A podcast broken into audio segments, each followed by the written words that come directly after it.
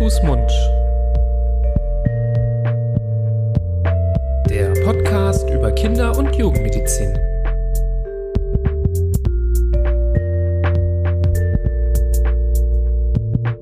So, herzlich willkommen zur nächsten Folge. Hand, Fuß, Mund. Hallo? Hallo? Hallo? Hast, hast du gerade Hallo Man gesagt? muss flexibel bleiben. Hast du gerade wirklich Hallo gesagt? Ich kann es gar nicht glauben. Ich hab's getan. Ich dachte, dieses Wort hast du ganz lange erstmal ähm, per Vokabelheft Das lernen ich- müssen. ja, das habe ich erst in Deutschland gelernt. ja? Ja, Also jetzt mal ganz ohne Witz, Ja. dieses Hallo jedem gegenüber. Du hast wahrscheinlich erstmal Hello gelernt, Hello again. bevor du Hallo gelernt hast. Mm, Aber jetzt mal ein Exkurs in äh, Geografie. Wenn du das in Österreich machst, fliegst du an jeder zweiten Stelle irgendwo raus. Okay. Egal, wo du es machst, das, das geht nicht. Okay. Und in Deutschland ist das ja so, ja, hallo, ne? Hallo, Herr, hallo, Herr Professor. Das ist ja so ganz normal. Mhm. Ja, das ist normal. Wenn du das in Ja. Österreich machst, hast du es hinter dir. Aber Das ist wirklich gut. spannend. Also wenn man Naja. hier das erste Mal zuhört, könnte man denken, es geht hier um Österreich in Linguistik. diesem Podcast und Linguistik. Nein, tut es nicht. Äh, bei Hand, Fuß, Mund geht es um Kinder- und Jugendmedizin. Wir sind zwei Kinderärzte aus Düsseldorf. Ich bin Nibras. Ich bin Florian. Und gemeinsam machen wir diesen Podcast und sprechen über Themen der Kinder- und Jugendmedizin, Kinderkrankheiten, ähm, Symptome bei Kindern, ähm, mit dem Hintergrund, dass wir euch das gerne erklären möchten, euch Informationen bieten möchten, die leicht verständlich sind, auf die ihr euch verlassen könnt, falls ihr Eltern seid oder mit Kindern mehr zu tun habt. Und in dieser Folge, ja, wie soll ich sagen, worum es in dieser Folge geht? Ich hatte einen Ohrwurm die ganze Zeit. Mhm. Ey, dieser Job, den ich gerade hab, ich komme ja menschlich total gut an, aber beruflich komme ich mal gar nicht weiter. Mach's doch besser. Mit einem Job bei SOS Kinderdorf machst du nicht nur einen Job, sondern du kannst wirklich etwas bewirken. Du kannst dich weiterbilden und kommst beruflich voran. Bewirb dich jetzt auf einen von vielen Jobs. SOS Kinderdorf. Mach's doch besser.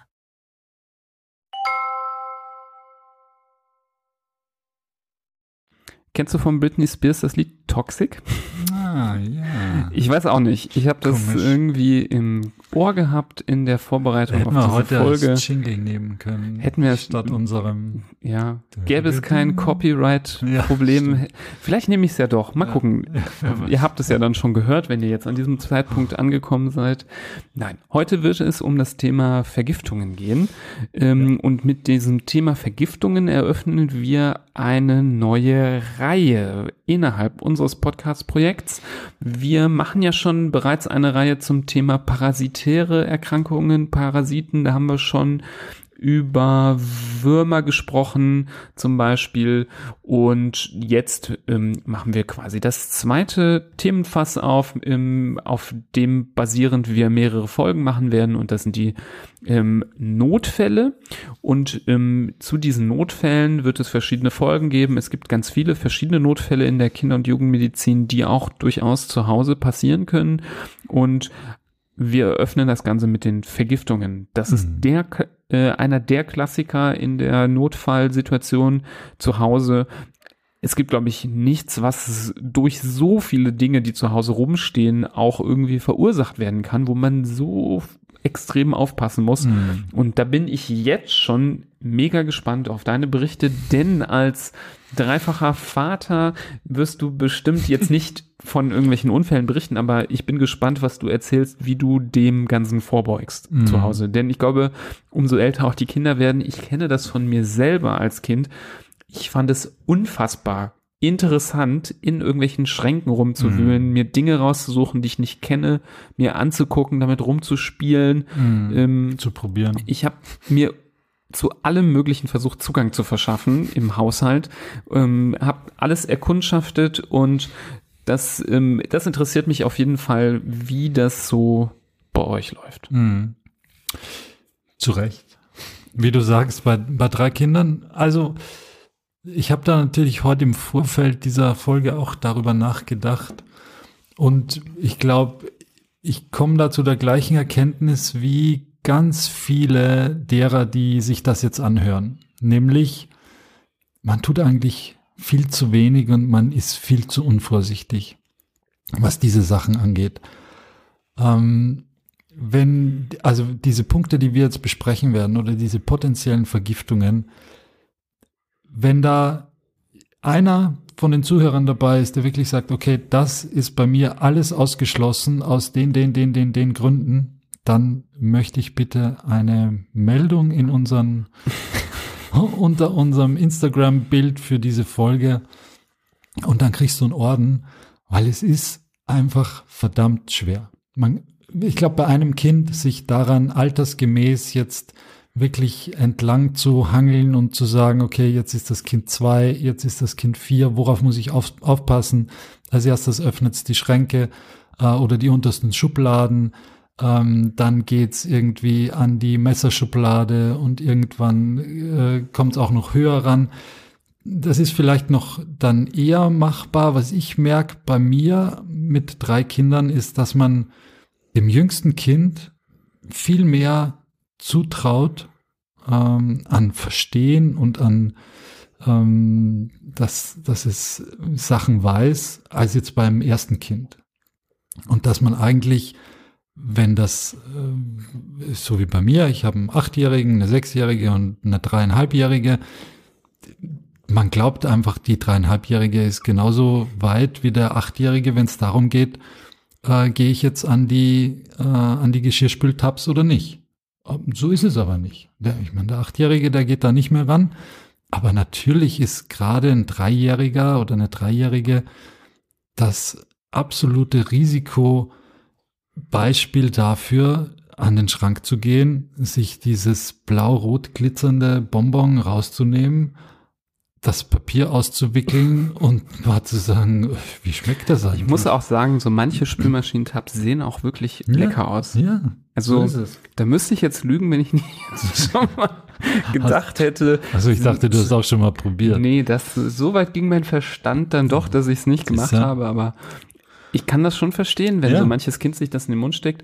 Also willst du sagen, das kann ich aber nachvollziehen, dass vielleicht das Risiko bei einem zweiten, dritten, vierten Kind höher ist als beim ersten, weil man vielleicht dann so ein bisschen, beim ersten war man vorsichtiger, beim zweiten auch genau. noch ähm, und beim dritten hat man vielleicht so, mhm. wie du das sagst, so ein bisschen, macht man den Fehler, dass man da zu viel zutraut, schon zu früh. Ja, und es liegt ja nicht daran, dass das dritte Kind cleverer ist als das erste. Manchmal hat man vielleicht den Eindruck, aber grundsätzlich ist es ja, ist es ja nicht so, sondern es das erste ist nicht dran gegangen, das zweite ist nicht dran gegangen. Na gut, dann wird das dritte auch nicht rangehen. Mhm. Aber dem Dreijährigen ist das natürlich schnurzpiep egal. Mhm. Der sieht die Farben, der fragt sich, was ist da eigentlich drin und ab dafür. Und mhm. dann beißt er von so einem Geschirrspültabs ab und dann äh, ist mal vielleicht nicht gerade Holland in Not, aber dann ist schon, mhm. sind schon die richtigen Schritte angezeigt, um da das Richtige zu machen. Ja, oder vielleicht, weil man eben dann den Kindern, die Eltern, die älter werden, nicht Eltern werden, die das älter werden, hoffentlich, die älter werden, dass man denen ja schon dann Dinge erlaubt. Also, dass man denen, zum Beispiel, wenn du dem Achtjährigen früher unter Verschluss gehalten hast, der darf nicht an die Spülmaschinentabs, wenn er dann in das Alter kommt, wo er dann darf, dass man den da ranlässt und dann schon wieder ein Risiko ja, entsteht. Oder weil der es dann soll. vielleicht, weil der das, genau, wenn der helfen soll im genau. Haushalt zum Beispiel, dass der das dann zum Beispiel offen lässt mhm. und dann nicht wieder richtig zumacht, mhm. das Fach zum Beispiel. Also gerade wenn man mehrere Kinder hat, können da, ist, äh, muss man da ganz äh, doll aufpassen. Mhm. Aber, also wie gesagt, ich glaube,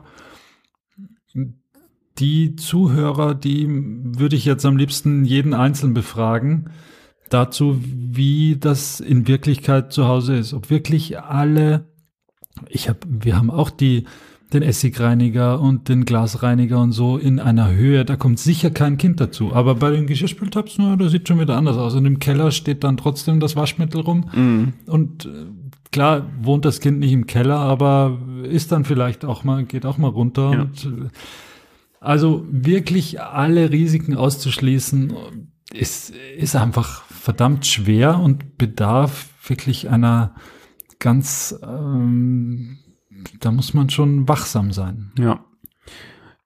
Nochmal so ein bisschen einen Schritt zurück. Wir haben jetzt so, sind schon sehr in eine Richtung abgebogen, nämlich die Vergiftungen, die durch das Verschlucken von verschiedenen Dingen entstehen können. Der Vollständigkeit halber wäre es wichtig noch zu erwähnen, dass es natürlich auch andere Wege der Vergiftung gibt. Ähm, ich denke, der zweitwichtigste Weg ist der, äh, die Vergiftung über die Atemwege, also das Einatmen von Giften, ähm, von Gasen, von Rauch, von Dämpfen, von irgendwelchen Chemikalien. Ähm, da haben wir auch häufiger Kontakt mit gehabt als Ärzte. das ist auch nicht immer Schuld von irgendwie einer Person, die auf, äh, Aufsicht hat über die Kinder. Das kann ja manchmal auch passieren durch einen Unfall, wenn es irgendwo brennt, wenn Rauch irgendwo entsteht wenn eine Heizung defekt mhm. ist und Gas austritt, auch dann kann eine Vergiftung entstehen. Ähm, was ich aber auch schon erlebt habe, ist zum Beispiel bei Jugendlichen, die ähm, in einem kleinen Zimmer sitzen und ähm, eine Wasserpfeife rauchen ähm, mit äh, einer extremen Bildung von Rauch, ohne dass das Fenster mhm. offen ist, die dann auch dadurch eine Vergis Vergiftung erleiden. Ähm, also da gibt es wirklich ganz viele Wege, wie sowas entstehen kann. Und Natürlich gibt es auch Vergiftungen oder Schäden, die auftreten können durch die gleichen Dinge, die man verschlucken kann. Aber wenn man sie zum Beispiel ins Auge oder auf die Haut bekommt, das hat dann oft zur Folge, dass die Symptome ein bisschen anders sind. Aber ich würde das der Vollständigkeit halber mit reinnehmen, dass so eine Vergiftung oder eine Schädigung auch auftritt, wenn man gewisse Dinge ähm, von außen auf den Körper bekommt. Aber das ist so noch so ein bisschen nebensächlich mit Abstand das Wichtigste, auch für uns in der Kinder- und Jugendmedizin, ist das ähm, Verschlucken von diesen Giften. Mhm. Sollen wir mal ein paar Klassiker nennen? Ja, Was ist denn da bevor, so alles? Vielleicht bevor wir Klassiker nennen, nennen wir, fangen wir einmal ganz hinten an, nämlich was man eigentlich tut, egal ob es jetzt der eine Klassiker ist oder der andere äh, oder das, der Geschirrspültabs oder sonst irgendwas. Also ein Rat vorweg, bevor wir da in die Tiefe gehen, wenn eurem Kind das passiert ist, wenn irgendwie gesehen, wenn da der halbe ähm, Wäschemitteltab fehlt oder der Essigreiniger offen im rumliegt im Kinderzimmer oder sonst irgendwas, fangt nicht an zu googeln, was muss ich tun, wenn das Kind äh, einen Messbecher Essigreiniger verschluckt hat, sondern da wird der Giftnotruf gerufen. Das ist, da gibt's eigentlich regional mehrere, aber der Haupt, die Hauptzentrale ist in Berlin, der sogenannte Giftnotruf in Berlin. Da gibt's eine Telefonnummer, die wir einmal kurz nennen und sicher auch in unsere Shownotes packen. Mhm. Das ist die 030 192 40. Da ruft er bitte an und sagt, okay, mein Kind ist so und so alt und hat vor so und so vielen Minuten oder Stunden das oder das Mittel äh, wahrscheinlich oder vielleicht, das, ihr braucht keinen Beweis dafür, das ist nicht so, dass man dann nur anrufen darf, wenn man wirklich ein Video davon hat, wie das Kind vom Geschirrspültabs abbeißt, sondern auch, wenn ihr nur Sorge habt, dass es so ist, dann ruft da an und dann sagen euch die Profis, und da geht's uns nicht anders, wir rufen da auch immer wieder mal an, weil wir natürlich nicht für alle Stoffe äh, parat haben, was zu tun ist. Aber da wird einem dann gesagt, das oder das ist zu tun. Und das, dem ist dann auch Folge zu leisten. Und wenn die sagen, sie müssen sofort ins Krankenhaus, dann geht ins Krankenhaus. Wenn die sagen, nee, da müssen sie nichts machen, gut, dann muss man offensichtlich nichts machen.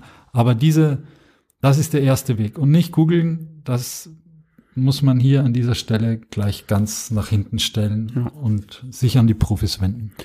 Ich, ähm, gut, dass du das schon mal ähm, vorweg sagst. Das ist eine sehr wichtige Info so gerne ihr diesen Podcast auch hört, ich würde auch nicht raten, bei einer Vergiftungssituation hier diese Folge anzumachen, um bis, äh, reinzuhören. Bis die Substanz kommt, die das Kind genau. jetzt genommen hat. Ne? Wir, diese Folge hat wirklich nur einen präventiven Charakter und ähm, soll euch dienen, um euch auf den hoffentlich nicht eintretenden Fall vorzubereiten, trotz allem.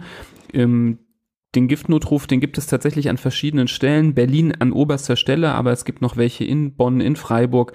Ich werde alle diese Nummern ähm, in die Shownotes packen, so dass ihr die da findet.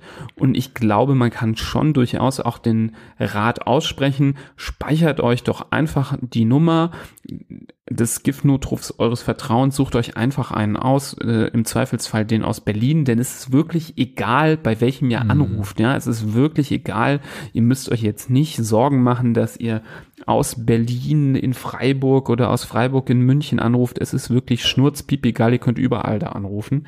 Ähm, einfach diese Nummer abspeichert in eurem Handy. Wenn man, wenn sowas passiert, man ist aufgeregt, man ist vielleicht ein bisschen hysterisch, ähm, bis man dann die Nummer rausgefunden hat, kann es ein bisschen dauern.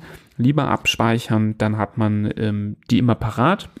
Und ich würde so eine kleine Ergänzung, Schrägstrich Einschränkung zu dem, was du gesagt hast, noch hinzufügen. Ich würde in dem Fall wie folgt vorgehen. Wenn ich merke, mein Kind hat irgendwas zu sich genommen ähm, oder es auf irgendeine andere Art und Weise vergiftet und es hat keine Beschwerden bisher, dann würde ich das so machen, wie du es gesagt hast. Ich würde den Giftnotruf Mhm. anrufen, mir die Verpackung nehmen Ja, ja. und ähm, da einmal in Ruhe fragen, ist das ein Problem? Aber wenn mein Kind unmittelbar schon anfängt zu erbrechen, Beschwerden zu haben, zu denen wir gleich kommen, ähm, dann würde ich immer erst den Notruf anrufen und während der Ja. Rettungsdienst auf dem Weg ist, in dieser Zeit kann man den Giftnotruf anrufen und versuchen, die Zeit, die überbrückt wird oder über, überbrückt werden muss, bis der Notarzt eintrifft, dafür nutzen, die Empfehlung des Giftnotrufs umzusetzen. Aber da würde ich auf jeden Fall erst ähm, zum Notruf greifen und dann erst im, in der Giftnotrufzentrale anrufen. Nur so noch als ähm, Hinweis. Absolut richtig. Ja, genau. So, wir haben uns wie immer eigentlich nicht abgesprochen und kein Drehbuch geschrieben. Vielleicht äh, schießen wir einmal quer, jeder so, was er an wichtigsten äh, Quellen der Vergiftung so parat hat Genau, oder schon glaube- erlebt hat. Grundsätzlich kann man das unterteilen, ähm, glaube ich, nochmal ähm, in die Dinge, die zu Hause zu einer Vergiftung führen können und die Dinge, die außer Haus zu Vergiftung führen können. Ich glaube, die außer Haus kann man relativ kurz fassen. Das sind in der Regel irgendwelche Pflanzen, Mhm. irgendwelche Beeren, Pilze, die irgendwo wachsen, die von kleinen Kindern vielleicht, weil sie lecker aussehen, irgendwie abgepflückt werden. Der Klassiker sind so Sachen wie Tollkirschen zum Mhm. Beispiel, ähm, die dann verschluckt werden. Die, ähm, da hat keiner richtigen Einfluss drauf. Ähm, das ist wirklich eine Sache, die man nur verhindern kann, indem man ganz früh Kinder darin schult, dass sie nicht Dinge einfach so von irgendwo abpflücken und essen sollen. Ähm, das ist etwas, was relativ früh, glaube ich, in die Kindererziehung reingehen sollte. Im, Im Zweifelsfall kann man es aber nicht verhindern ähm, und muss dann einfach ähm, in der Situation den Notruf rufen oder den, den, den, den Giftnotruf äh, Mhm. informieren. Ja. Wichtiger jetzt so für diese Folge sind, denke ich mal, die Dinge, die zu Hause zu einer Vergiftung führen können. Und ähm, da ist die Natur im Vergleich harmlos gegen das, was wir zu Hause so willentlich anschaffen und uns Mhm. in die Regale und in die Keller und in die Schränke stellen ähm, oder in den Kühlschrank, Mhm. ähm, die zu Vergiftungen führen können. Ähm, da können wir, glaube ich, mal ähm, auch noch mal ganz äh, grob so unterteilen in verschiedene Dinge. So ähm, Chemikalien ist das eine. Chemikalien benutzen wir natürlich für ähm, das Putzen zu Hause, für das Reinigen zu Hause, Putzmittel, Waschmittel, ähm, sei es für die Spülmaschine, Waschmaschine. Ähm, da geht's dann aber auch um die Körperhygiene, Reinigungsmittel für den Körper, auch Shampoos, Seifen, verschiedenste Produkte für die Körperpflege, Cremes können, wenn sie verschluckt werden, eine Vergiftung verursachen. Mhm. Ich finde, für mich ist so am gefährlichsten von diesen Reagenzien, die du jetzt genannt hast, diese ultra konzentrierten und davon haben wir ja ganz am Anfang schon angefangen, diese Tabs, egal Mhm. ob die jetzt für die Waschmaschine sind oder für den Geschirrspüler. Wenn man sich vorstellt, dass man jetzt mit einem normalen Pulver wäscht, die, die Wäsche, dann gibt man da ein oder zwei von diesen Messlöffeln äh, rein. Man kann sich kaum vorstellen, dass jetzt, also was man sich sicher vorstellen kann, ist, dass ein Kind hingeht und mal sich so einen Becher in den Mund kippt, weil es irgendwie gut riecht und weil es spannend ist. Aber das ist dann noch einen halben Becher und noch einen halben Becher, da muss das Kind schon ziemlich schmerzfrei sein.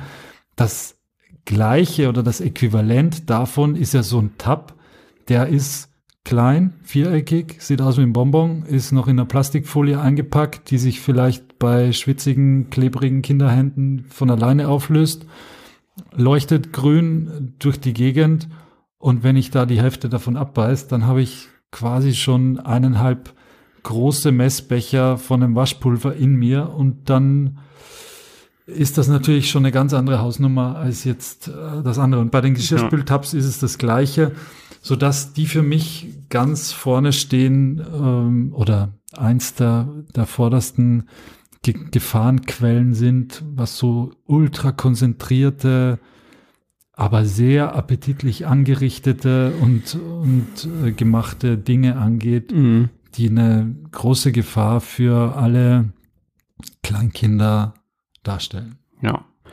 Klar, grundsätzlich glaube ich, kann man natürlich ähm, viele ähm, Mittel im Haushalt einteilen, nochmal in so Gefährlichkeiten. Wahrscheinlich ist es deutlich schlimmer, einen Spülmaschinentabs zu schlucken, als in ein Stück Handseife zu beißen. Mhm. Ähm, Wiederum weiß ich jetzt nicht, aber kann es schlimmer sein, einen großen Schluck Rohrreiniger zu trinken? Ähm, ich habe das jetzt, sagen wir mal, im, im, im, im Anfangsschritt versucht nicht in so Schlimmheitsgrade Mhm. einzuteilen, weil ich glaube, dass dieses Einteilen in Schlimmheit dazu führen kann, dass man bei gewissen Dingen total vorsichtig ist. Mhm. Aber das ist ja immer so eine Waage, wenn man bei gewissen Dingen extrem vorsichtig ist, kann das passieren, Mhm. dass man bei manchen Dingen dann vielleicht zu nachlässig ist Ja. und die dann trotzdem Probleme machen können, dass man dann denkt, na ja, das Shampoo oder so, Ja. das ist jetzt ja nicht so schlimm, ist ja nur Seife, aber auch das kann ähm, ganz große Probleme machen und deswegen habe ich versucht, ähm, einfach alles auf eine Kappe Mhm. zu setzen, egal wie schwer akut die Symptomatik dann ist oder wie giftig das ist, dass man all diese da Sachen in eine ähm, Kategorie schiebt, nämlich unzugänglich fürs Kind. Ja. Egal, ob es jetzt nur die Seife, das Shampoo ähm, oder der höchst toxische Rohrreiniger, ähm, dass man die gar nicht versucht zu differenzieren, sondern alle auf eine Kategorie schiebt, nämlich weg damit. Ähm, und gar nicht erst versucht, irgendwie das in so gerade einzustufen. Ja, wobei mir beim Rohrreiniger wirklich schlecht wird. Da, daran habe ich ehrlich gesagt noch gar nicht gedacht, aber so ein Schluck Rohrreiniger. Also ich kann es dir auch da- aus Erfahrung nicht nennen, weil ich das noch Mhm. nicht erlebt habe, ähm, wie das ist. Ähm, aber das stellt man sich natürlich schlimm vor, klar. Ja, das hinterlässt Verletzungen, innere Verletzungen, die, also, wo ich Ja. gar nicht weiß, ob man sich davon wiederholen kann. Ähm, Es gibt noch eine andere große Kategorie neben äh, Putz- und Reinigungsmitteln ähm, sind natürlich auch die Dinge, die äh, viele so im Heimwerkerraum haben, gewisse Öle, Benzin, ähm, gewisse Farben, Lacke, ähm, auch die können ähm, je nachdem sehr interessant aussehen, so dass ein kleines Kind auf die Idee kommen könnte, die zu verschlucken. Ich denke, an diesem Punkt betrifft aber auch die ganzen Putzmittel direkt schon so ein präventiver Rat, was viele ja manchmal machen, was man aber bei Kindern definitiv vermeiden sollte, bloß niemals solche Dinge in irgendwelchen neutralen Plastikflaschen, Getränkeflaschen umfüllen. Mhm. Ich bekenne mich selber schuldig, ähm, dass ich auch schon mal sowas gemacht habe wie ähm, so ein äh, Reiniger, ähm, wie nennt man das nochmal, so ein ähm, Scheibenwischer Flüssigkeit fürs Auto in so eine PET-Flasche gefüllt habe, damit ich die bei mir in den Kofferraum legen kann, Mhm. weißt du? Ähm, gut, ich habe jetzt keine Kinder, das ist Ja. vielleicht mir dann noch zu verzeihen, aber ich äh, kann das kann das verstehen, dass das mal Mhm. einmal passieren kann, dass man Mhm. sowas tut. Aber wenn dann diese schöne rosane Flüssigkeit in so einer PET-Flasche steht, ähm, Mhm. Das kann man keinem Dreijährigen übel nehmen, dass er Ja. denkt, das wäre irgendwie ein super leckere Limo Ja. und dann großen Schluck ähm, von nimmt. Mhm. Deswegen das so als Ratschlag, ähm, natürlich ist es nicht die, das Allheilmittel, auch aus irgendwelchen Blechdosen oder irgendwelchen anderen Verpackungen. Und da kann man auch nennen, so eine Kinderschutzdeckel kann man vergessen. Also Ja. jeder, äh, jedes Kind kann mit ein bisschen äh, Mhm. Fummelei, und da spreche ich von mir selber auch äh, als Erfahrungsbericht als Kind, ich habe die Dinger auch abbekommen. Mhm. Also das weiß ich ganz genau, kann ich mich gut dran erinnern. Zum Glück habe ich nie irgendwo dran getrunken, aber ich weiß ganz genau, dass ich die irgendwie abgefummelt bekommen habe. Das ist nicht der ultimative Sicherheitsmechanismus. Ähm, also ob umgefüllt oder in der Originalverpackung, egal wie, ähm, vermeiden, dass es irgendwo da in die, in die, in die Finger gerät. Und ähm, neben diesen ganzen Mitteln, die, die wir jetzt genannt haben, auch nochmal der Hinweis, so Genussmittel, also auch Alkohol, ähm, äh, Schnäpse, Bier, ähm, aber auch so Dinge, die man so für sich zum Genießen benutzt, ähm, irgendwelche Parfums zum Beispiel, ähm, oder jetzt aktuell, wenn wir von Mhm. äh, einer Pandemie sprechen, Coronavirus-Zeit, von Desinfektionsmittel. Desinfektionsmitteln, ähm, all diese Dinge können verschluckt werden und können Probleme auslösen. Jetzt haben wir, glaube ich, drei Gruppen schon genannt. Reinigungsmittel, Handwerkerkram, ähm, so Genussmittel. Mhm. Und ich glaube, die vierte große Gruppe, was ich häufig äh, erlebt habe. Ach so, bei Genussmitteln haben wir Zigaretten noch nicht genannt. Ähm, Sowohl die richtigen Zigaretten als auch die E-Zigaretten, die Flüssigkeiten. Liquids, genau. Mhm. Also wir, wir hoffen sowieso, dass ihr alle nicht raucht. Davon raten wir uns stre strengstens ab. Mhm. Aber ähm, auch Zigaretten. Und das ist ein Ding, was ich du bestimmt auch sehr oft gesehen habe Mhm. in der Kindernotaufnahme, dass Kinder Zigaretten verspeist haben. Aber wo ich eigentlich jetzt darauf hinauskommen, äh, Wo man hinaufkommen vielleicht wollte. einmal noch, um das quanti zu quantifizieren. Jetzt ist es nicht so, dass man jetzt eine halbe Packung Zigaretten sich genehmigen kann zu essen und dann, ja, dann wird er ein bisschen schlecht, sondern wenn ein Kleinkind, ich glaube, mehr als eineinhalb Zigaretten verspeist, dann ist das wirklich lebensgefährlich. Ähm, das, was da in den Körper übergeht, also wie gesagt, da reichen eineinhalb Zigaretten, die schnell mal irgendwo rumliegen äh, und schnapp, schnapp, schnapp sind die weg Ja. und dann wird's schon ganz kritisch. Genau. Und diese Liquids, da ist ja der gleiche Mist drin, dann sind vielleicht noch irgendwelche Plastikteile da an Schraubverschlüssen oder sonst irgendwas dran. Also es macht's natürlich auch nicht besser und das ist auch so konzentriert das Zeug, dass ähm, ziemliche Schäden hinterlassen Ja. werden. Der letzte Punkt, wo, wozu ich kommen wollte, sind Medikamente. Das Mhm. hatten wir jetzt noch nicht besprochen. Auch das, ähm, denke ich, ähnliche Faszination wie bei den Ja. Spülmaschinentabs. Ähm, die sind wahnsinnig interessant. Ich weiß, als Kind fand ich äh, Medikamentenblister total spannend. Mhm. Diese Dinger, die knistern, da drückst du drauf rum, da kommt dann hinten dann so eine Tablette raus, ähm, die manchmal bunt ist, ähm, die auch aussieht wie ein Bonbon. Also ähm, das ist, denke ich, der häufigste Fall von Vergiftung, den ich in der Kindernotfallambulanz erlebt habe. Kinder, die Tabletten ähm, verspeist haben von den Eltern. Ähm, auch, auch ein Klassiker ist, Kind war äh, nur mal kurz bei Oma für eine Stunde und hat dann die dreifache Tagesdosis eines Erwachsenen von einem Blutdrucksenker verschluckt zum Beispiel. Ja. Ähm, also auch bei äh, Tabletten, die muss man so behandeln, wie man ähm, das höchst giftigste Rohrreinigungsmittel äh, behandelt, nämlich ganz weit weg. Und das ist nämlich auch schwierig, weil man die häufig in der Handtasche dabei hat oder im Rucksack oder ähm, jetzt eben nicht in so einen Fach ganz weit oben ins Regal stellt, sondern die halt auch alltagsmäßig häufig irgendwie ähm, mit sich führt. Und da muss man dann sich irgendwas überlegen, wie man das hinbekommt, dass die nicht in die Finger der Kinder bekommen. Ja, und Oma und Opa vielleicht auch die Wohnung nicht so kindersicher aufbereitet haben, Klar. inklusive der Medikamente, wie man es jetzt als junge Klar. Eltern ähm, das hat. Es ist auch, man muss ja sagen, dass die ganze Industrie vollkommen gegen dieses Thema, das wir jetzt hier aufwickeln, arbeitet. Du hast schon, wir haben beide schon jetzt genannt, wie sehr diese Tabs oder Tabletten oder sonst irgendwas nach Bonbons aussehen. Dann gibt's die Nachfüllpackungen, die oben noch einen Verschluss haben. Ob du jetzt eine Packung M&M's in der Hand hast und daraus eine Hand nach der anderen isst oder ob du eine Nachfüllpackung für Geschirrspül-Tabs in der Hand hast, das erkennt natürlich ein Vierjähriger gar nicht. Beides sieht gut aus, beides riecht auch gut. Das kommt ja noch dazu, dass diese ähm, Mittel dann auch noch so aufbereitet werden. Manche glitzern sogar, ähm, aber zumindest sind sie pink oder hellblau oder grün oder sonst irgendwie, also sehen gut aus. Und damit sind sie natürlich höchst interessant äh, für die Kinder Klar. und eine einzige Gefahrenquelle. Ein Thema oder ein, äh, eine Kategorie, die ich noch anführen würde, sind Batterien. Also gerade so kleine Knopfbatterien, die so in Geld, äh, Münzgröße überall zu finden sind, in jedem Spielzeug, in jedem, also in unglaublich vielen Haushaltsgeräten und natürlich in fast allen Spielzeugen. Ähm, die sind auch ganz schnell mal verschluckt. Das mm, ist vielleicht auch noch mal ein Punkt, den man extra ansprechen muss, wenn man es jetzt mit Geld vergleicht.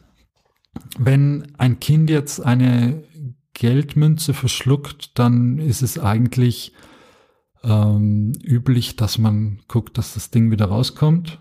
Vielleicht ein bisschen mehr als oben reingekommen ist, wenn man Glück hat, aber grundsätzlich, dass es einfach den Weg wieder nach draußen findet. Bei einer Batterie, die vielleicht die gleiche Größe hat und ähm, ähnlich aussieht, darf man das auf keinen Fall machen, wenn jemand den Verdacht hat oder den Eindruck hat oder es sogar gesehen hat, dass das Kind sich so eine äh, Knopfbatterie mh, zugeführt hat und verschluckt hat, dann muss man umgehend ins Krankenhaus, sofort in die Notaufnahme und muss das Ding wieder rausholen, weil wenn das im Körper das Seinige tut und da auch ähm, dann Chemikalien austreten, die die Schleimhaut im Darm verätzen können und wo es zu Blutungen kommen kann und Infektionen kommen kann, das darf man auf keinen Fall übersehen, sondern das, äh, die Batterie muss man vorher rausholen und darf nicht warten, bis die irgendwo wieder äh, den natürlichen Weg ins Tageslicht findet.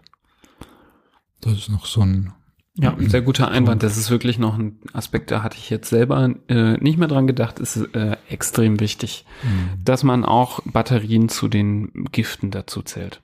Mhm. Ähm, kommen wir zu den Symptomen, ähm, was passieren kann, wenn ein Kind sowas verschluckt. Ähm, denn manchmal ist es vielleicht auch so, dass man wegen der Symptome erst dazukommt zur Situation. Mhm. Also man hört das Kind irgendwie würgen, erbrechen, husten, man geht ins Nachbarzimmer, das Kind ist vielleicht in der Küche auf dem Boden oder in welchem Raum auch immer. Ähm, vielleicht ist dann das, was äh, möglicher Auslöser ist, liegt daneben, vielleicht aber auch nicht. Ähm, aber typischerweise ist eben die, die Konstellation so, gerade eben war noch alles gut und relativ plötzlich hat man diese Symptome. Mhm. Das ist jetzt nicht wie bei einem Infekt, wo sich das so über längere Zeit anbahnt, sondern von jetzt auf gleich plötzlich ganz starke Symptome. Diese Symptome können sehr mannigfaltig sein. Ähm, häufig eben bei diesen Verschluckungsvergiftungen ähm, sind so gastrointestinale Symptome, also Übelkeit und Erbrechen, Durchfall und Bauchschmerzen typisch. Ähm, was auch manchmal sein kann, ist durch Verschlucken, weil das ja auch komisch und eklig schmeckt, so ein starker Husten bis hin zur Atemnot. Ähm, was, wenn Kinder ein bisschen älter sind, was sie äußern können, ist auch mal so ein Kopfschmerz oder ein Schwindel. Manche in extremen Situationen können verwirrt sein oder Halluzinationen haben. Es ist leider aber auch ein Bereich, der ganz schlimm sein kann, bis hin zur Bewusstlosigkeit oder zu Problemen mit dem Herz-Kreislauf. Also wir haben leider eine ganze lange Palette, die bis mhm. hin zum schwersten Notfall mhm. reichen kann. Das ist in den allermeisten Fällen eben nicht der Fall, das muss man schon so sagen, ähm, kann aber ähm, äh, schon auch möglich sein, wenn man sein Kind unter guter Aufsicht hat, kommt es hoffentlich nicht so weit, dass es ähm, schwerste Symptome sind. Aber äh, man muss sie nennen und man muss an dieser Stelle, wir wollen da nicht zu tief drauf, äh, drauf eingehen, weil ich finde, das hat auch wiederum andere Folgen verdient. Ähm, als verantwortungsbewusster Elternteil meiner Meinung nach aber bis zum absolut schwersten Notfall, nämlich dem Notfall, dass man sein Kind reanimieren muss, Mhm. Muss man geschult sein, in so einer Situation zu handeln? Sprich, ich würde jedem Elternteil empfehlen, einen Ersthilfekurs zu besuchen für Kinder, weil man da auch für solche Situationen, für Vergiftungen und für jegliche andere Gründe, wie so zum Herz-Kreislauf-Stillstand kommen kann oder zu Atemproblemen, mhm. dass man dann weiß, wie man sich verhält. Ich will da jetzt aber in den Bereich nicht zu tief reingehen. Mhm. Ja, aber es ist ein wichtiger Punkt. Gerade so, also es gibt sicher viele, viele Eltern, die sich denken, ja, so ein Erste-Hilfe-Kurs wäre wahrscheinlich ganz gut, aber eigentlich will ich nicht oder traue mich nicht oder so. Aber genau dieses Thema, es reicht ja schon, eine halbe Flasche Putzmittel, die vielleicht dann Auslöser dafür ist und dann kann man sich die Frage stellen, hätte ich lieber einen Erste-Hilfe-Kurs gehabt ja. in der Situation oder ja. hätte ich äh, lieber keinen gehabt? Ja. Und ist sicher besser, wenn man für manche Eventualitäten vorbereitet ist oder genau. schon mal was durchdacht hat, wie man reagieren könnte. Und darum genau. geht's ja. Das ist bei einem Intensivmediziner nichts anderes als bei einem Elternteil. Es geht nur darum, wie sehr bin ich vorbereitet ähm, auf das, womit ich nicht gerechnet genau. habe. Und viele Sachen sind tückisch. Also ich kann mir auch vorstellen, wenn du jetzt ähm, eine halbe Flasche ähm, Meister Proper trinkst, dass du sehr schnell erbrichst. Mm. Wenn du jetzt aber drei Zigaretten naschst ja. aus der Zigarettenpackung, dann kann das auch erstmal eine halbe Stunde gut gehen und man merkt ja. erstmal gar nicht so viel und vielleicht fällt dir als Elternteil auch gar nicht auf, dass da drei Zigaretten fehlen. Das mm. fällt vielleicht erst später auf, erst wenn dann die Symptome kommen. Mm. Und so kann man dann doch überrascht sein, ähm, in so einer Notfallsituation zu landen. Und ähm, ich denke, das sollte sich jeder sehr, sehr gut überlegen. Und die Empfehlung ist sehr klar und sehr strikt von mir, dass man das auf jeden Fall machen sollte. Also mhm. Also wenn man einen Erste-Hilfe-Kurs machen muss, damit man einen äh, PKW durch die Straße führen darf, dann finde ich, sollte es auch im äh, gesunden Menschenverstand liegen, dass man auch einen Erste-Hilfe-Kurs machen muss, wenn man ein ähm, Kind großzieht. Mhm. Ganz häufige Frage ist, soll ich das Kind dann zum Erbrechen bringen? Soll ich gucken, dass es das wieder ausspuckt, was es gerade genommen hat, wenn ich gesehen habe, was es oder dass es etwas genommen hat? Das sollte man unterlassen.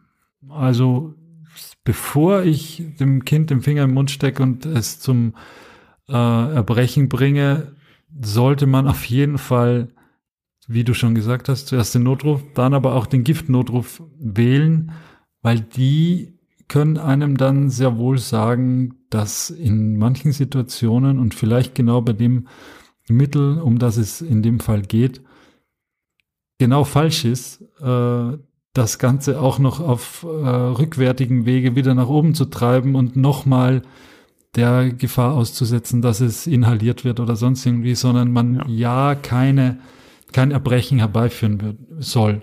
Das gleiche gilt für diese Aktivkohle zum Beispiel. Es, natürlich gibt's Mittel und, und äh, Substanzen, äh, wo man Aktivkohle danach einnehmen sollte. Insofern ist es auch gut, wenn man das zu Hause hat. Natürlich auch wieder gut verschlossen im Apothekenschrank, der nicht zugänglich ist für das Kind. Aber nicht voreilig jetzt dem Kind zuführen und dann vielleicht wirklich alles noch schlimmer machen, als es eigentlich ist, indem man äh, das Kind zuerst zum Spucken gebracht hat und ihm dann noch Aktivkohle reinwirkt. Ja. Ich glaube, die zwei Punkte sind sehr berechtigt, diese Einwände. Ich glaube, man kann sie noch mal so ein bisschen ähm, trennen. Also ich glaube, man kann den Punkt mit dem Erbrechen nochmal sehr stark untermauern und sagen, auf gar keinen Fall. Ich glaube, es wird keine Situation entstehen, wo der Giftnotruf sagen wird, stecken Sie jetzt sofort Ihrem Kind den Finger in den Hals und führen Sie sofortiges Erbrechen herbei. Das wird kein Giftnotruf zu keiner Zeit jemals irgendwie empfehlen. Ich glaube, das ist, ist nicht möglich. Ähm, die Gefahren sind zu groß ähm, da äh, Folgeschäden zu verursachen. An vorderster Stelle ähm, ist zum einen zu nennen die Aspiration, also das Verschlucken ähm, von ähm, Fremdkörpern, Flüssigkeiten in die Atemwege, gerade weil diese Chemikalien, ähm, wenn es so welche sind, die verschluckt worden sind, in den Atemwegen ganz furchtbar schlimme Schäden verursachen können, vielleicht sogar noch mehr als im, im äh, Magen. Das heißt, das möchte man vermeiden. Viele von diesen ähm, Dingen, mit denen sich Kinder vergiften können, verursachen ja auch zum Beispiel Schaum. Ähm, gerade dieser Schaum, wenn er hoch erbrochen wird, kann zu Verschluckungsproblemen äh, führen. Ähm, und wenn wir schon Chemikalien den einen Weg runter ja, ähm, ertragen mussten, mhm. ähm, dann können sie auch besonders schlimm sein, wenn sie den gleichen Weg wieder nach oben gehen. Also das ist auch nicht im Interesse, dass diese stark ätzende Säure, die zum Beispiel verschluckt worden ist, dann wieder hochgewirkt wird. Ähm, Mit der Aktivkohle ist es, glaube ich, so, dass es vielleicht durchaus in so einer Situation, wenn man die zu Hause hätte, man den Giftnotruf anruft und sagt, ich habe hier Aktivkohle zu Hause stehen, soll ich das jetzt anmischen? Soll ich das mit Wasser verrühren und dem Kind geben? Das Kind ist bei Bewusstsein, das würde es jetzt auch trinken. Soll ich das jetzt machen? Da könnte es vielleicht sein, dass der Giftnotruf sagt, Sie haben das da, ja. dann machen Sie das jetzt bitte. Mhm. Denn Aktivkohle bindet häufig den, ähm, bindet das Gift und kann es neutralisieren oder die, die schädliche Wirkung abmildern. Und in der Situation könnte ich mir vorstellen, dass es äh, passiert, dass die das empfehlen, aber mir war wichtig, dass zu betonen, dass man das nur in Rücksprache mit entweder der, der Notrufzentrale, dem Notarzt oder dem Giftnotruf macht. Also durchaus ähm, finde ich es berechtigt, dass man sowas dann zu Hause stehen hat. Ähm, aber wenn, der, wenn man den Giftnotruf das fragt, ob es okay ist, dass man es gibt und die sagen ja, auf jeden Fall, kein Problem, ähm, dann kann man es ruhig benutzen, mhm. würde ich sagen. Genau. Nö, das war auch genau das, was ich damit sagen wollte gut, wenn man es hat, aber nicht voreilig genau. geben. Ich glaube, eine grundsätzliche Empfehlung bei so Giften, wenn es jetzt nicht irgendwie eine Seife ist, die schon so aus allen Körperöffnungen zu schäumen beginnt, ist es, dass man was trinkt, also Wasser hinzufügt. Das wird auch in, habe ich auch häufig von der Giftnotrufzentrale gehört, in so Fällen wird empfohlen, um das Gift zu verdünnen. Mhm. Also gerade wenn es so Dinge sind, die man eben nicht wieder irgendwie nach oben befördern möchte, ähm, wenn es irgendwelche Säuren sind, Farben, irgendwelche Putzmittel, dann ähm, wird schon empfohlen, dass das Kind auch was trinkt. Ähm, in der Klinik werden wir dann schon eine Aktivkohle-Lösung ähm, benutzen, aber wenn jemand von zu Hause anruft, der keine Aktivkohle hat, der sich jetzt auf den Weg macht, irgendwie in die Klinik, da kann man dann schon auch telefonisch, so habe ich es manchmal gemacht, auf Anraten des Giftnotrufs ähm, einfach empfehlen, Wasser zu trinken. Mhm. Ganz viel Wasser zu trinken, äh, wenn es möglich ist, weil es einfach die durch Verdünnung den Infekt des Giftes auch verringern kann. Mhm. Und ein zweiter Tipp, den ähm, ich finde, den man beherzigen kann, ist, ähm, viele Eltern haben zum Beispiel ähm, Saab Simplex zu Hause, mhm. so als ähm, Entlüfter bei Blähungen. Ähm, das hilft halt gegen ja, Luft im Bauch, hilft aber auch in der Vergiftungssituation gegen die Bildung von Schaum. Also wenn ein Kind in einer Situation ist, dass es was verschluckt hat, was Schaum bildet, also Shampoo, Waschmittel oder eben diesen Spülmaschinentab, vor dem du gewarnt hast, dann macht es tatsächlich Sinn, so eine ähm, so viel Saab Simplex hinterher zu trinken, wie es geht. Saab Simplex hat keine besonders großen Nebenwirkungen. Das kann man ähm, ohne groß. es hat Wirkungen, es hat es hat Wirkungen, also es hilft ja schon, aber es hat wenig Nebenwirkungen und ähm, bis keine Nebenwirkungen und ähm, kann in so einer Situation bedenkenlos, wenn das Kind es schafft, in großen Mengen gegeben werden, weil es dann verhindert, verhindert oder verringert, dass Schaum sich ausbildet und man kennt das, wenn Schaum überschäumt, dann kann es auch mal sein, ohne dass man erbricht, dass dieser Schaum die Speiseröhre mhm. wieder nach oben steigt und man sich daran verschlucken kann. Das heißt, wenn irgendwelche Seifen ähm, im Spiel sind, kann man durchaus, wenn man eine Pulle Sab Simplex zu Hause stehen hat und der Rettungsdienst jetzt noch fünf, sechs Minuten braucht, bis er da ist, ähm, mhm. dem Kind das Sab Simplex geben und das ruhig probieren. Yes. Aber auch da gerne, man hat den Rettungsdienst äh, oder den, den, die Giftnotrufzentrale am Apparat, einmal kurz fragen, mhm. Saab Simplex habe ich hier da, soll ich das geben? Ja. Und da, dafür gibt es diese Notrufzentralen, die werden nämlich dann sagen, ja oder nein. Mhm. Bei dem Notruf ist es ähnlich wie bei der Feuerwehr. Da hilft es auch nicht, wenn man anruft und sagt, hier brennt's und wieder auflegt. Da muss man natürlich äh, die richtigen Informationen parat haben. Ähm, man muss sagen, wie alt ist das Kind, ähm, wann hat es potenziell was zu sich genommen, ähm, welche Symptome sind aufgetreten, welche Aktionen wurden schon gesetzt. Ohne dem kann der Giftnotruf äh, sicherlich keine Empfehlungen abgeben. Und im Zweifelsfall werden die sagen, ja, rufen Sie, oh, was heißt im Zweifelsfall? In den meisten Fällen wahrscheinlich ähm, werden die sagen, rufen Sie einen Notarzt ähm, oder fahren Sie so schnell wie möglich in die Klinik, damit dann ähm, auch geholfen wird. Genau.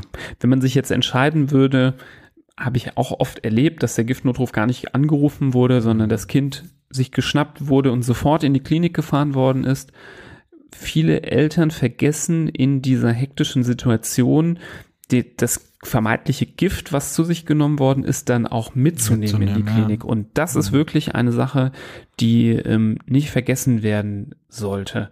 Das ist sehr wichtig, dass ihr dann das Mittel oder die Tablette oder die Flasche oder was auch immer das ist, was da verschluckt worden sein könnte oder verschluckt wurde, dass ihr das mitnehmt in die Klinik, weil das für uns in dieser Notfallsituation super wichtig ist, ähm, rauszufinden, was ist das genau? Was sind die Inhaltsstoffe?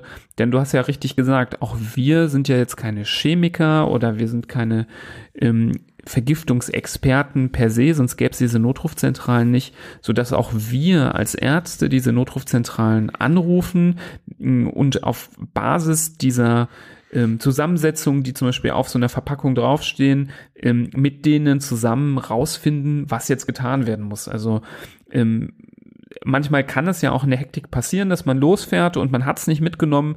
Ähm, dann soll aber gerne der Partner, wenn einer zum Beispiel zu Hause geblieben ist, um auf die anderen Kinder aufzupassen, ähm, die Verpackung von oben, unten, von allen Seiten einmal fotografieren, auch gerade den Sticker, wo drauf steht, was drin war, ähm, damit man einfach weiß, äh, worum es geht.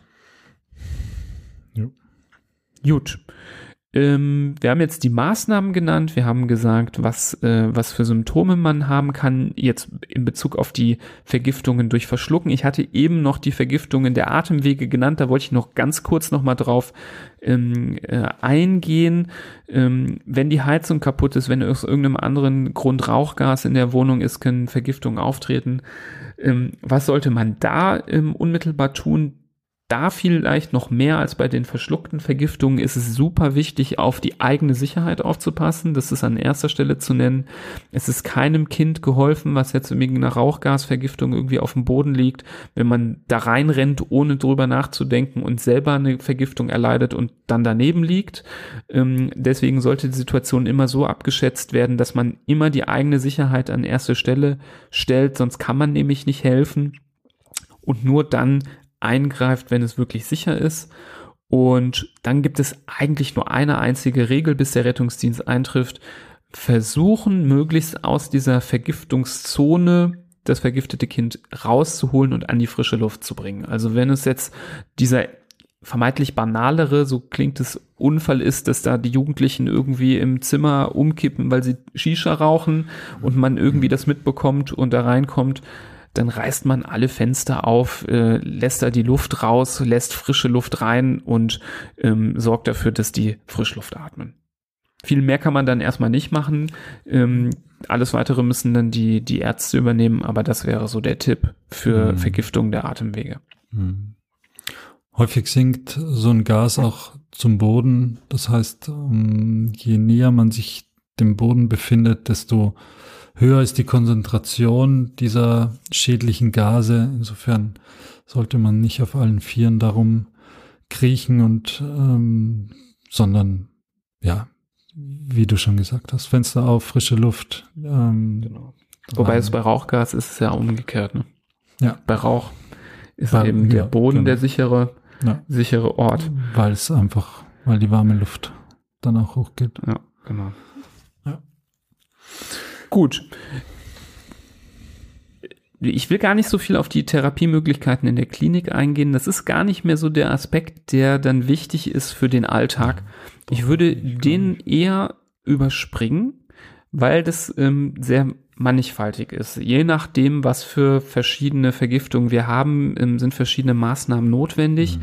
Grundsätzlich kann man sagen, dass bei den allermeisten ähm, schwerwiegenderen Sachen man definitiv damit rechnen muss, dass eine stationäre Aufnahme erfolgt mit einer Überwachung. Ich habe viele Fälle erlebt, wo Symptome mild bis gar nicht vorhanden waren und einfach nur eine Überwachung zur Sicherheit erfolgt ist und relativ schnell, oft auch schon am nächsten Tag eine Entlassung möglich war in Rücksprache mit der Giftnotrufzentrale. Ähm, das kann manchmal aber auch mehrere Tage dauern, hängt von der Situation ab. Ähm, aber man sollte sich definitiv darauf einstellen, dass es nicht nur ein kurzes Rennen in die Notaufnahme ist, ja, ist alles gut und dann fährt man wieder nach Hause, sondern dass in der Regel eine Überwachung einfach notwendig ist, um zu gucken, wie der Körper mit dem bereits verschluckten ähm, Gift oder dem bereits eingeatmeten Gift äh, umgeht. Ähm, alle weiteren Maßnahmen möchte ich jetzt aber an der Stelle nicht erörtern, weil es dann doch äh, zu sehr ins Detail geht, je nachdem, ähm, wodurch die Vergiftung verursacht wurde. Ich würde, glaube ich, eher auf die Prävention gehen. Was kann man tun, um eben diese Situation komplett zu vermeiden, um dem Ganze aus dem Weg zu gehen? Eine präventive Sache haben wir schon besprochen, das ist so, ja, sekundäre Prävention, dass man einen Erste-Hilfe-Kurs besucht, dass man weiß, was man tut im Notfall. Man kann aber schon an primärer Stelle präventiv arbeiten, indem man das gar nicht erst so weit kommen lässt. Hm. Jetzt kommt dein Part, Florian. Als dreifacher Familienvater. Ja, wie gesagt. Was sind so deine Lifehacks? also es, am sichersten ist, wenn man das Zeug in einer Höhe aufbewahrt, wo die Kinder nicht rankommen. Also im Schrank oben die Putzmittel, am besten noch den Schrank mit einer Kindersicherung versehen oder den Schrank unter der Spüle auch mit einer Kindersicherung versehen. Das ist sicherlich das, das A und O und nur so kann man den Kindern auch den äh, Zutritt vor diesen Dingen irgendwie verwehren. Und da muss man aber dann ganzheitlich und für die ganze Wohnung eben äh, sich Gedanken machen und, und nachdenken, dass man eben nicht nur den WC-Reiniger unter der Spüle, sondern auch die Shampoos im Bad und äh, die Medikamente im Apothekenschrank und, und, und, und. Und die Batterien im Arbeitszimmer. Also das ist schon eine, eine Aufgabe, dass man hier an sämtlichen Ecken und Enden in der Wohnung dafür sorgt, dass das für das Kind in dem jeweiligen Alter nicht zugänglich ist. Natürlich hat es keinen Sinn, jetzt ein Ikea Schubladen Schloss ähm, anzubringen bei einem Zehnjährigen, der macht das genauso auf wie ein Erwachsener, aber jetzt, wenn es um die Kleinkinder geht, um die drei, vier, fünfjährigen, die äh, da gerne relativ unkritisch dran gehen, dann macht das schon Sinn und dann hat man da schon viel gewonnen, wenn man, äh, wenn man das unzugänglich gestaltet. Ja. Ich glaube, umso älter die Kinder werden, umso mehr muss man auch an den Menschenverstand natürlich ja. irgendwann gehen, an die Erziehung, dass man denen beibringt, frühzeitig auch was Gefahrensymbole sind und mhm. dass es einfach auch nicht sinnvoll ist, diese Dinge irgendwie zu trinken, zu schlucken. Mhm. Ähm, aber eben bei den ganz Kleinen, denen man das noch nicht vermitteln kann, die eben, wo die Faszination von der bunten Farbe der Tablette oder was weiß ich äh, so groß ist, dass alles andere in den Hintergrund gerät, dass man dann einfach vorsichtig ist.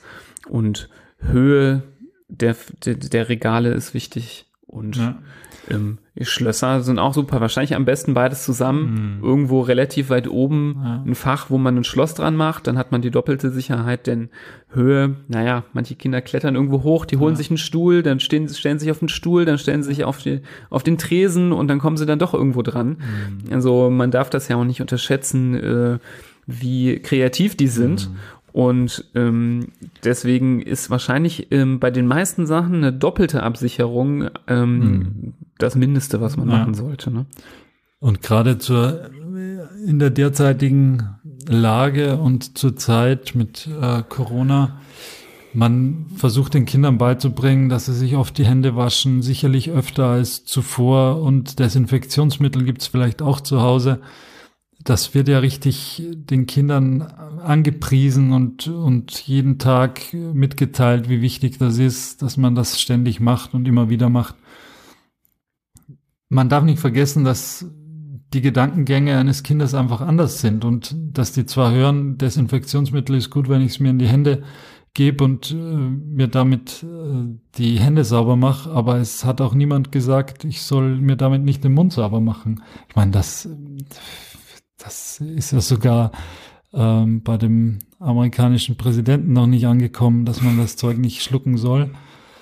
Ähm, insofern ist es bei einem Kleinkind erst recht nachvollziehbar, dass das, dass man das durchaus explizit auch in den Mund, ja. vor dem Kind in den Mund nehmen muss und sagen muss, dass das nur für die Hände ist und nicht, nicht für irgendwas anderes, nicht für die Augen, nicht für den, nicht für die Nase, nicht für den Mund. Ja. Ähm, ich glaube, wir sehen aber so wenig äh, Vergiftung durch Reinigungsmittel, durch solche sehr schlimmen Gifte, weil eben darauf schon viel geachtet wird mhm. in den Haushalten. Ich glaube, was einfach viel tückischer sind, sind diese alltäglichen Dinge. Die Medikamentenblister, ja. die vielleicht aus der Handtasche rausgucken, die Packung ja. Zigaretten, die vielleicht auf dem Tisch liegt, ähm, ja. die, die, die, die Flasche Sekt, die vielleicht irgendwo im Schrank steht. Ähm, das sind die Dinge, die, glaube ich, äh, viel tückischer sind und muss ich auch sagen, aus dem klinischen Alltag viel häufiger häufiger vorgekommen sind. Also ich glaube, ganz voran Medikamente und Zigaretten. Also mhm. das ist das, was ähm, viel öfter das Problem war als das Verschlucken von irgendwelchen Rohrreinigern. Da denken die allermeisten daran, dass sie sie wegpacken. Aber es gibt so viele Leute, die dann doch die Packung Zigaretten halb offen da liegen lassen. Und selbst wenn die zu ist und zuge noch verschweißt ist, die Kinder kriegen mhm. das ja locker auf. Ja. Ähm, und äh, Medikamente, das sind die Dinge, auf die man, glaube ich, am allermeisten aktiv auch mhm. noch achten muss. Die meisten anderen Sachen, die macht man schon fa wahrscheinlich fast unterbewusst ähm, irgendwie äh, weg, dass die in Sicherheit sind.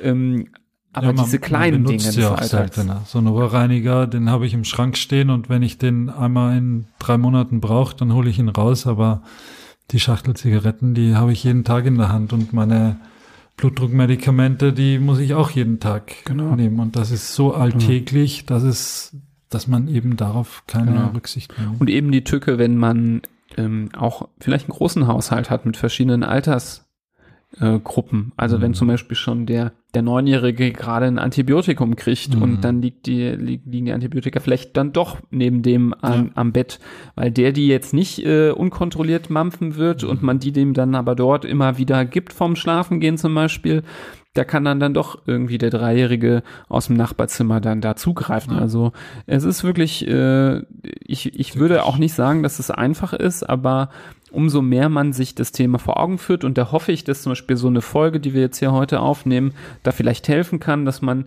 wenn man die gerade gehört hat, denkt, ach ja, doch, mhm. stimmt, wo ihr es gerade sagt, ja. vielleicht ist da ja doch gerade ja, dieses, dieses Päckchen. Äh, gut, dass ihr das nochmal erwähnt habt, dann tue ich das mal weg. Mhm. Ähm, da würden wir uns super freuen, wenn ihr nach ähm, dem Hören einer solchen Folge das, das mal reflektiert, nochmal so durch euren Haushalt äh, ob es geistig ist oder auch aktiv durchgeht und guckt, mhm. ähm, gibt es da vielleicht doch Dinge, die man verbessern könnte. Und ich glaube, das sind Dinge, die sollte man nicht auf morgen verschieben, wenn man da ein Defizit mhm. irgendwie feststellt, wenn da irgendwie an dem einen Fach dann doch kein mhm. Schloss dran ist oder man vielleicht doch irgendwie die Hälfte der Mittelchen in so einem, in so einem Unterfach verstaut hat. Lieber sofort ändern, bevor man ähm, die Probleme hat die, für die dann am Ende das Kind am allerwenigsten kann, weil ähm, woher soll es es auch wissen in so einer Situation? Ja, ganz genau. Gut. Im Zweifelsfall, falls ihr dann doch jetzt diese Folge gehört habt, weil euer Kind gerade was verschluckt hat, bitte jetzt sofort den Giftnotruf anrufen, falls es symptomfrei ist, wenn es Symptome hat, die 112. Ähm, weitere Infos findet ihr in den Shownotes, vor allem die Hinweise der Gift-Notrufzentralen. Ähm, diese Gift-Notrufzentralen haben aber auch hier Webseiten, die mit verlinkt sind, wo man auch Infos findet. Meldet euch ähm, frühzeitig für einen Kinder-Erste-Hilfe-Kurs äh, an, falls ihr das noch nie gemacht habt oder es zu lange her ist. Das würde ich auch jedem empfehlen. Und natürlich hört euch alle Folgen dieses Podcastes an, um jetzt hier mal auch nochmal in eigener Sache Werbung zu machen. Unbedingt. Schickt es jedem weiter, der mit Kindern zu tun hat. Vielleicht habt ihr ja dann doch jemanden im Bekanntenkreis, der dann immer mal wieder die ähm, Aspirin-Tabletten liegen lässt oder doch die Packung äh, Zigaretten nicht richtig wegtut, ähm, dem ihr so eine Folge mal weiterleiten könnt mit dem Hinweis, passt doch mal ein bisschen besser auf, ohne zu sehr zu ermahnen. Nur so als netter Hinweis natürlich. Ähm, nein, man möchte natürlich keinem vor den Kopf stoßen, aber es ist ähm, ein wirklich sehr wichtiges Thema. Und damit kommen wir, denke ich mal, heute zum Ende dieses äh, ersten Kapitels unserer Notfallreihe. Weitere Kapitel werden folgen. Ihr könnt euch auch gerne melden mit Themen, die euch ähm, interessieren. Wir versuchen gerne auf ähm, eure Wünsche, wenn sie gehäuft auftreten, einzugehen in der Themenfindung. Ähm, weitere Folgen werden aber zu Kindernotfällen, vielleicht auch mit interessanten Interviewgästen mal sehen, ähm, in Zukunft folgen. Ich sehe, Florian hat nichts mehr weiteres zu sagen. Das bedeutet, wir haben hier Ich wirklich nicke. randlos alles besprochen. Nein, Mhm. natürlich gibt es vielleicht noch Aspekte, die fehlen, aber ich denke, für den Überblick reicht das an Ja, dieser Stelle. Wir wünschen euch ähm, äh, hoffentlich unfallfreie Zeit und äh, hören uns bald in der nächsten Folge. Bis dahin. Tschüss. Tschüss.